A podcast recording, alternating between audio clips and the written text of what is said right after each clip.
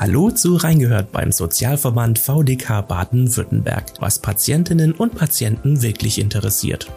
In unserer heutigen Folge geht es um die Herpes-Zoster-Impfung. Die meisten Menschen haben bereits im Kindesalter die Windpocken durchgemacht. Was viele nicht wissen, nach überstandener Infektion können sich Viren in den Nervenzellen unseres Körpers einnisten. Diese Viren können dann irgendwann wieder aktiv werden und eine neue Infektion mit meist sehr schmerzhaftem Ausschlag, die sogenannte Gürtelrose, verursachen. Mit der Herpes-Zoster-Impfung kann einer Gürtelrose-Erkrankung vorgebeugt werden. Alles zur Impfung erfahren wir heute von VDK-Patientenberaterin Monika Müller im Gespräch mit Nina Petrovic-Foto. Hallo Frau Müller, heute zum Thema Herpes-Zoster-Impfung. Hallo Frau Foto. Frau Müller, Windpocken haben wir eigentlich alle als harmlose Kinderkrankheit in Erinnerung. Im Alter macht diese Erkrankung jedoch wieder auf sich aufmerksam. Dann zum Teil in Form von starken Schmerzen und einem Hautausschlag mit Pustelbildung. Die Gürtelrose wird ausgelöst durch das Herpes-Zoster-Virus. Was weckt denn dieses Virus in unserem Körper auf einmal auf und wer kann Gürtelrose denn bekommen? Also zunächst einmal kann Gürtelrose wirklich nur bekommen, wer irgendwann im Laufe seines Lebens, in der Regel in der Kindheit, bereits Windpocken hatte. Auslöser mhm. für die, wie Sie es genannt haben, Wiedererweckung dieser Varizellen ist ein geschwächtes Immunsystem. Das kann zum Beispiel durch eine Erkrankung sein, die Nachwirkungen einer Grippe oder einer äh, dementsprechenden Erkrankung.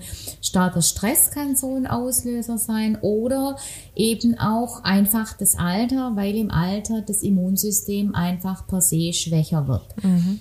Was passiert? Die Viren bekommen durch die geschwächte Abwehr die Chance, sich einfach erneut zu vermehren. Das heißt, sie wandern dann an den betroffenen Nerv, ne, wo sie sich da in Ruhe zurückgelehnt haben, wenn man so möchte, entlang der Haut. Durch die Vermehrung dieser Viren in den Hautzellen entstehen dann diese Entzündungen, das was man so als diesen typischen Hautausschlag beim Herpes Zoster kennt. Mhm. Diese Pustelbildung. Diese mhm. Pustelbildung. Und die Entzündung des Nervs führt dann zusätzlich dazu, dass die von ihm versorgten Hautbereiche dementsprechend eben auch schmerzen. Mhm. Und wie häufig kommt die Erkrankung im Schnitt vor? Gibt es dazu Statistiken hier in Deutschland? Ja, man geht davon aus, dass etwa zwei von zehn Personen, die irgendwann einmal Windpocken hatten, auch im Laufe ihres Lebens eine Gürtelrose bekommen. Das heißt, das mhm. Risiko für eine Gürtelrose steigt mit dem Alter an, da, wie wir ja schon gerade gehört haben, das Immunsystem mit den Jahren einfach schwächer wird. Mhm. in einer allgemeinen oder in einer absoluten Zahl ausgedrückt, kann man davon ausgehen oder geht man davon aus, dass in Deutschland jährlich äh, circa 300.000 Menschen an Gürtelrose erkranken. Das ist schon eine ganze Menge. Und anhand welcher Symptome erkenne ich die Gürtelrose noch? Also wie sieht der Krankheitsverlauf genau aus? Ist der Ausschlag immer dabei? Habe ich den immer? Also es beginnt wie, wie, wie, die meisten Erkrankungen, also so mehr oder weniger wie eine klassische Erkältungserkrankung. Man fühlt sich in der Regel erstmal abgeschlagen, müde, antriebslos, was man, was jeder wahrscheinlich auch so kennt aus der persönlichen Erfahrung heraus. Es kann auch zu leichtem Fieber kommen, muss aber nicht.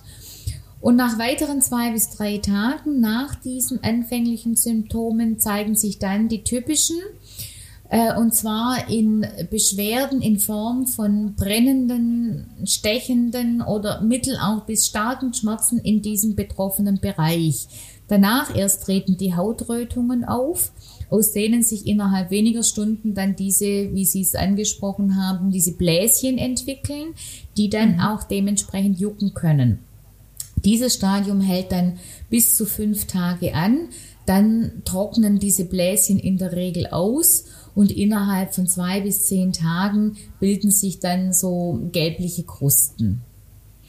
Charakteristisch warum sollte man vielleicht mal kurz, kurz drauf eingehen, äh, wie die Gürtelrose eigentlich zu ihrem Namen kam, ist, dass die, äh, dieser Hautausschlag einseitig auftritt und ganz, ganz häufig am Rumpf. Das heißt, also ähm, ähm, im Bauchbereich, so auf der Nabelhöhe, äh, auf einer Hälfte und dann zieht sich das so Richtung Rücken, so mehr oder weniger im Gürtelbereich und daher mhm. rührt eben auch der Name dieser Erkrankung, die sogenannte Gürtelrose.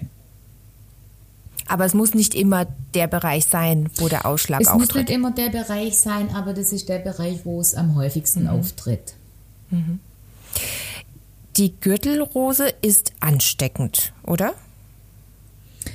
Also ansteckend an sich ist nur der Kontakt mit der Flüssigkeit aus dem Bläschen. Also mhm. sie, und, diese und, Pustelbildung beginnt und dann sind diese Bläschen ja gefüllt erstmal mit einer Flüssigkeit. Das heißt, in der Zeit sollte man auch ähm, ja, den Bereich abdecken. Zum einen eben, damit die Flüssigkeit mit niemand anderem in Berührung kommt. Zum anderen auch, dass im Prinzip, wenn die Bläschen sich eröffnen, ist das ja eine, eine Eintrittspforte für, für, Bakterien oder mhm. ähnliches, äh, was natürlich diesen Hautausschlag auch dementsprechend verschlimmern kann.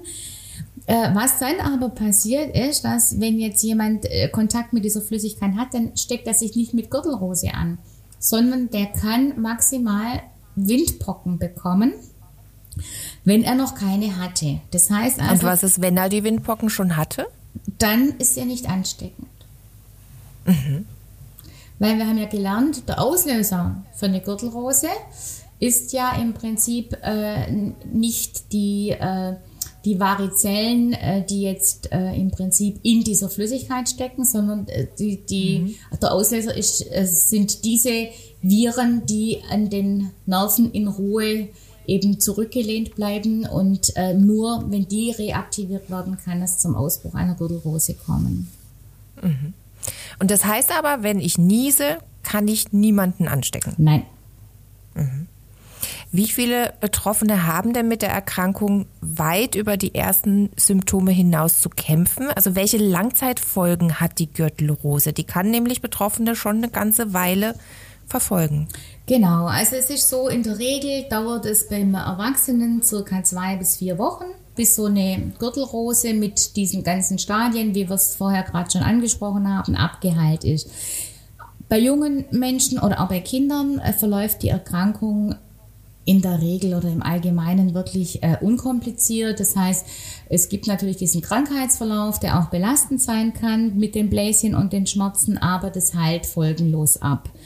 Dann gibt es, ich sage jetzt mal eher unkomplizierte Folgen äh, einer solchen Erkrankung, zum Beispiel können, können so vereinzelt Narben im Bereich der Bläschen zurückbleiben. Das passiert dann, wenn man halt die Bläschen aufkratzt, es zu einer Entzündung in dem Bereich kommen kann, durch das, dass durch die offene Stelle äh, Bakterien eintreten, äh, die dann eben äh, schwieriger abheilen äh, und Narben bilden. Es kann auch eine Überempfindlichkeit der Haut an diesen Stellen zurückbleiben. Pigmentstörungen können auftreten. Das ist so das, was ich sage jetzt mal eher die kleinen Folgen sind. Äh, mhm. Was äh, gibt aber auch schwerwiegendere äh, Folgen. Das ist dann gegeben. Sie haben es vorher angesprochen. Die Gürtelrose kann nicht nur im Bereich des Bauchs oder klassischen Gürtelbereich auftreten, sondern eben zum Beispiel auch im Gesicht. Da gibt's dann das Problem, es kann aufs Auge übergehen und dort zum Beispiel eine Hornhautentzündung machen. Es kann im Bereich Hör oder Gesichtsnerven betroffen sein. Das kann wirklich über eine Hörminderung bis hin zu einer Lähmung im Gesicht kommen. Dazu muss man aber sagen, dass in der Regel auch diese schweren Beschwerden ja, oder schwereren Folgen in der Regel ähm, abheilen, wenn die Gürtelrose mhm. im Prinzip überstanden ist. Dann gibt es äh, das sogenannte Post-Zoster, diese sogenannte Post-Zoster-Neuralgie.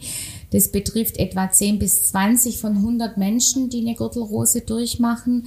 Und ähm, ja, das ist einfach das, dass im Prinzip durch diese Nervenentzündung erhebliche Schmerzen nach wie vor vorhanden sind, selbst wenn dann der Ausschlag abgeheilt ist. Das heißt, das ist nicht so äh, mit zwei bis vier Wochen, wie wir es vorher gesagt haben, wo wir mhm. in der mhm. Regel mit einer vollständigen Abheilung rechnen können, sondern diese Schmerzen in diesem Bereich können eben Wochen, Monate oder im schlimmsten Fall auch Jahre anhalten. Und dann ist das sehr, sehr langwierig. Es ne? ist langwierig, es ist belastend, mhm. es ist schmerzhaft. Äh, Und es kann, äh, wie gesagt, äh, man kann es ja verhindern. Ja, also man mhm. kann äh, verhindern, ähm, dass es dazu kommt, eben äh, zu einer Impfung. Was genau, noch, eben durch die Impfung. Genau, was ich noch ansprechen sollte, ist, dass es auch in ganz, ganz seltenen Fällen, und das möchte ich einfach betonen, das sind wirklich absolute Ausnahmefälle, bei Menschen, die wirklich ein sehr, sehr, sehr geschwächtes Immunsystem haben, wie beispielsweise Menschen, die eine Krebserkrankung durchgemacht haben mit Chemotherapie oder AIDS-kranke Menschen, ähm, bei denen kann es wirklich sein, dass die Bläschen im Prinzip wie überschwappen in benachbarte Hautbereiche äh, bis hin über den ganzen Körper und es kann dann wirklich eine Gesundheitssituation entstehen, die auch lebensbedrohlich sein kann. Das heißt, um dieses große Risiko nicht einzugehen, gibt es die Impfung. Genau. Und wie funktioniert die Impfung? Also genau. vom Grundprinzip her haben wir in Deutschland äh, zwei zugelassene Impfstoffe gegen die Herpes-Zoster-Impfung und zwar für Personen äh, ab dem 50. Lebensjahr sind die zugelassen und auch verfügbar. Es gibt einen sogenannten Lebendimpfstoff, der nennt sich Zostovax. Den gibt es seit 2013 und seit 2018 gibt es einen neueren Impfstoff, einen sogenannten Totimpfstoff, Shingrix. Der Lebendimpfstoff, muss man dazu sagen, wird aktuell von der Ständigen Impfkommission, also das ist die STIKO, wenn Sie es mal irgendwo lesen oder auch mal mhm. nachgucken mhm. wollen, angesiedelt am Robert Koch Institut, da kann man das auch alles schön auf der Internetseite nachlesen wird er nicht mehr empfohlen und zwar, weil einfach Studien gezeigt haben, dass er doch eine eingeschränkte Wirksamkeit hat und was wichtig ist, auch eine sehr begrenzte Wirkungsdauer, sodass dieser äh, Lebendimpfstoff nicht mehr als Standardimpfung äh, empfohlen wird. Für äh, Personen mit geschwächtem Immunsystem, also mit einem geschwächten Immunsystem, für die die Impfung ja enorm wichtig wäre, hat man zusätzlich bei diesem Impfstoff festgestellt, dass er ein erhöhtes Risiko hat, die Erkrankung auszulösen, weil das ja im Prinzip abgetötete Viren sind, die man da dem Körper zufügt. Das heißt, dementsprechend reagiert der Körper heftiger, ja, mhm. äh, oder abgeschwächte Viren, Lebensimpfstoff, Entschuldigung, abgeschwächte Viren. Und es kann dann dementsprechend bei äh, Menschen mit einem bereits geschwächten Immunsystem dementsprechend stark äh, die Reaktionen hervorrufen. Das heißt, aktuell ist, gilt seit 2018 der, der Totimpfstoff, den wir angesprochen haben, als die Standardimpfung. Äh, empfohlen wird er von der Ständigen Impfkommission für Personen ab dem 60. Lebensjahr. Äh, für bestimmte Personengruppen mit erhöhtem Risiko äh, wird es bereits ab dem, also wird so eine Impfung bereits ab dem 50. Lebensjahr empfohlen. Das heißt, bei dieser Impfung werden abgetötete Viren injiziert. Das heißt, äh, aufgrund dieser abgetöteten Viren äh, entwickelt der Körper dann äh, Antikörper und sogenannte Gedächtniszellen, so dass praktisch bei einer aktiven äh, ja, Aktivierung der, der Zosterviren, die ja irgendwo schlummern, wie wir das vorher so schön dieses mhm. Bild ausgedrückt haben. Also sollte praktisch, sollten die erweckt werden und in den in, aktiviert werden, dann ähm, hat unser Körper nach dieser Impfung einfach äh, dementsprechend viele Gedächtniszellen ausgebildet, die sofort reagieren können, sagen, aha, hier Problem und dann fängt der mhm. Körper massiv aus äh, an, diese Antikörper in Massen zu produzieren, mhm. sodass es eben es schlägt so Alarm aus. quasi. Ja, mhm. genau. Also das ist wie ein Feueralarm. Das mhm. heißt, dann wird, dann rückt alles aus, was verfügbar ist, sodass im Prinzip das Ganze im Keim erstickt wird. Und wie ist es jetzt mit der Impfung? Muss ich die selber zahlen oder wird sie von der Krankenkasse übernommen? Also diese Impfung, ähm, da sie ja empfohlen wird von der Ständigen Impfkommission, mhm. wird seit dem 1. Mai 2019 als äh, Pflichtleistung von den gesetzlichen Krankenkassen übernommen. Und zwar aber ab dem 60. Lebensjahr. Also das ist eine ganz wichtige Geschichte. Wir haben hier auch immer wieder äh, Anfragen in der Patientenberatung, ne, wo, wo Leute sagen, ich würde mich eigentlich auch ganz impfen lassen, bin aber noch keine 60 Jahre. Dann äh, kann man das tun. Dann ist es aber in der Tat eine Selbstzahlerleistung, weil eben eine Krankenkassenleistung wird es erst ab dem 60. Lebensjahr. Es sei denn, Äh, mit der Ausnahme haben wir vorher kurz angesprochen, man kann die Impfung auch schon als Kassenleistung ab dem 50. Lebensjahr haben, wenn man dementsprechend äh, Voraussetzungen erfüllt, wie zum Beispiel, dass man ein sehr geschwächtes Immunsystem durch eine, Bekrank äh, durch eine Erkrankung hat. Wir haben vorher schon die Tumorerkrankung angesprochen, einer bestimmten Behandlung, Chemo zum Beispiel, bei einer Grunderkrankung wie Diabetes, Arthritis, entzündliche Darmerkrankungen, also die chronischen Asthma. Also da gibt es ein paar äh, äh, Sachen, die einfach da reinfallen. Sollten Sie eine dieser Erkrankungen haben, äh, können Sie auch so eine Impfung schon bereits ab dem 50. Lebensjahr von Ihrer Krankenkasse bezahlt bekommen. Das heißt, das ist auch die Empfehlung der STIKO. Genau. Für diese Alter, Altersgruppe und genau. für diese Vorerkrankungen. So ist das. Habe ich denn einen hundertprozentigen Schutz durch die Impfung und sind Nebenwirkungen zur Impfung bekannt? Also einen hundertprozentigen Schutz haben sie nicht, wie, wie sie den nirgends haben.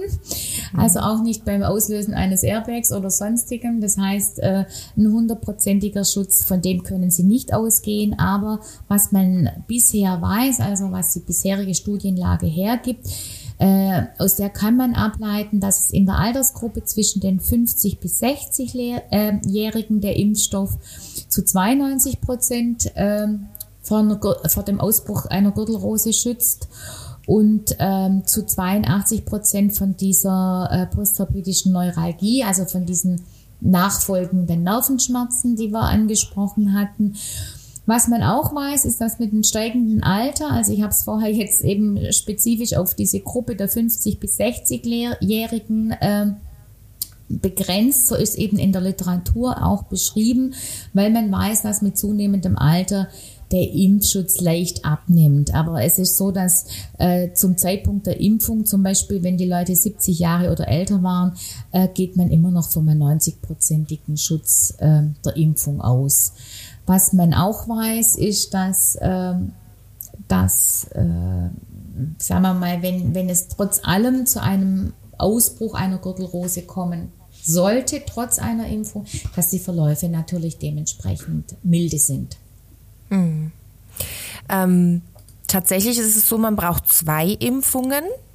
Ja. Ähm, ist es schlimm, wenn ich eine Dosis bereits erhalten habe und ähm, dann vielleicht mich erst sechs Monate später die zweite Impfung bekomme? Also genau, es wird empfohlen, dass im Prinzip der Abstand zwischen den Impfungen sollte circa sechs Monate betragen. Mhm. Äh, das ähm, RKI, also das Robert Koch Institut, äh, sagt, dass auch wenn sich dieser äh, Zeitraum vergrößert, ne, dass sie die Impfung beispielsweise erst nach sieben oder auch nach acht Monaten äh, haben können, äh, dass dann trotzdem, äh, dass es kein Problem darstellt, sondern dass eben die zweite Impfdosis dann verabreicht werden soll, sobald sie zur Verfügung stehen. Mhm. Die machen allerdings keine Angaben, wie weit dieser Range geht. Ne? Also ähm, dazu gibt es keine Daten zu sagen, äh, ja, was ist denn, wenn ich ein Jahr warten muss? Dann mhm. äh, müsste man nochmal gucken, äh, ob das dann in der Tat ausreicht, die zweite Impfung nur draufzusetzen oder ob man im Prinzip nochmal von vorne anfangen muss. muss. Mhm. Genau. Und wenn ich nun gar nicht weiß, ob ich die Windpocken vielleicht schon als Kind hatte, kann ich mich dann trotzdem impfen lassen? Also in dem Fall wäre eher so die Überlegung, äh, sich eventuell gegen Windpocken impfen zu lassen. Also mhm. wir wissen ja jetzt, dass im Prinzip es zur Gürtelrose nur kommen kann, wenn ich irgendwann mal die Windpocken hatte. Das heißt, äh, man sollte da wirklich vielleicht so alle Kanäle nutzen mit Eltern, Großeltern, eventuell, ob der Hausarzt sich dran erinnern kann, ob man irgendwann einmal die Windpocken hatte.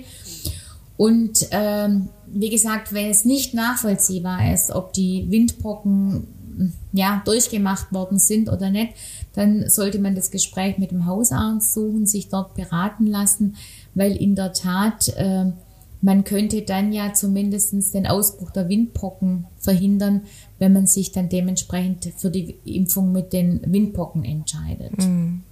Und wie ist es, wenn ich die Gürtelrose bereits einmal durchgemacht habe? Ist, dann, ist es dann noch sinnvoll, mich impfen zu lassen? Also man weiß, dass die Gürtelrose ja mehr als einmal auftreten kann. Ja, also jedes Mal die Zellen schlummern, die sind auch mit einmal Ausbruch der Gürtelrose nicht auf einmal weg, sondern mhm. die sitzen nach wie vor in ihrem Schlummerzustand. Das heißt, sobald es wieder zu einer enormen Stresssituation kommt oder einer Abwehrschwäche, aus, ausgelöst durch was auch immer, kann eine Gürtelrose auch mehrmals auftreten, sodass auch hier die Ständige Impfkommission ganz klar eine Impfung empfiehlt. Und wenn ich im Kindesalter gegen Windpocken geimpft werde, schützt mich das dann im Alter vor der Gürtelrose? Also bisher zeigt die gesammelten Erfahrungen äh, mit der Varizellenimpfung, also mit der Windpockenimpfung, dass auch geimpfte Personen an Herpes Zoster erkranken können. Also da gibt es Zahlen dazu. Ja? Mhm. Bei dem äh, Varizellenimpfstoff handelt es sich um einen Lebendimpfstoff also Varizellen, wir sind jetzt bei den Windpocken. Mhm. Das heißt, äh, der heißt, dieser Lebendimpfstoff enthält ja diese Viren in einer abgeschwächten Form. Mhm. Also was passiert? Auch die können sich natürlich äh, in einen äh, Ruhezustand begeben. Genauso wie äh, dieser äh, Varizellenzoster, dieser Wildvirus, von dem man spricht, wenn man den sich äh, im Prinzip einfach einfängt.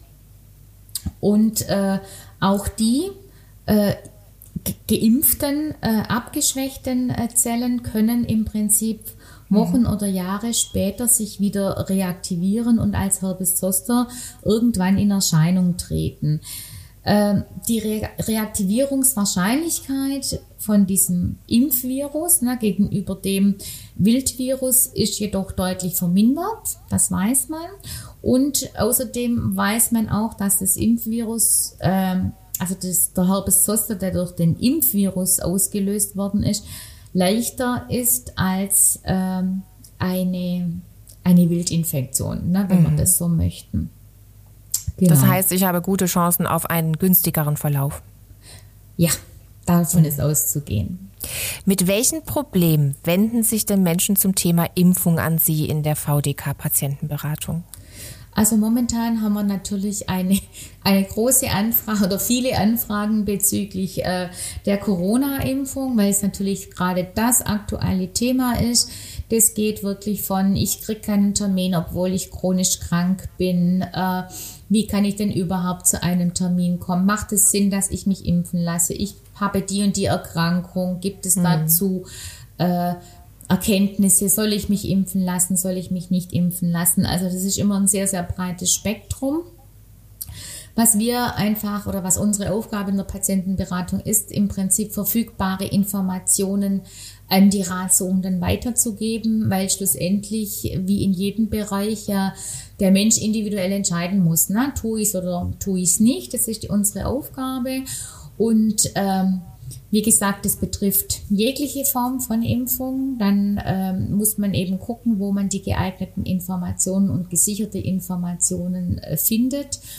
Und ähm, wie gesagt, unser Telefon oder unsere Beratungsstelle steht Ihnen offen. Aktuell beraten wir leider nicht persönlich. Also man kann bei uns momentan nicht einfach vorbeikommen in Stuttgart, aber am Telefon sind wir nach wie, für, äh, nach wie vor für Sie erreichbar und ich biete Ihnen an gerne, wenn Sie Fragen zu Impfungen oder speziell zur Windpockenimpfung oder jetzt hier zur Herpes-Zoster-Impfung, was ja eigentlich unser Thema war, oder auch zu Corona, dann können Sie sich gerne jederzeit an uns wenden. Vielen Dank, Monika Müller, für diese ausführlichen Informationen zur Herpes-Zoster-Impfung. Sehr, sehr gerne. Und vielen Dank auch fürs Zuhören. Weitere Informationen zum Thema Herpes-Zoster-Impfung und Kontaktmöglichkeiten zur VDK-Patientenberatung gibt es in den Show Notes dieser Episode. Bis zum nächsten Mal. Tschüss. Das war Reingehört beim Sozialverband VDK Baden-Württemberg, was Patientinnen und Patienten wirklich interessiert. Falls Sie Feedback oder Anregungen zu diesem Podcast haben, dann schreiben Sie uns einfach eine E-Mail an feedback.vdk.de. Mehr Informationen zum Sozialverband VDK Baden-Württemberg und unserem heutigen Thema gibt es in den Show Notes dieser Episode. Wenn Ihnen der Podcast gefällt, dann abonnieren Sie ihn gerne kostenlos. Natürlich freuen wir uns auch auf eine positive Bewertung von Ihnen. Und damit Tschüss, bis zur nächsten Folge.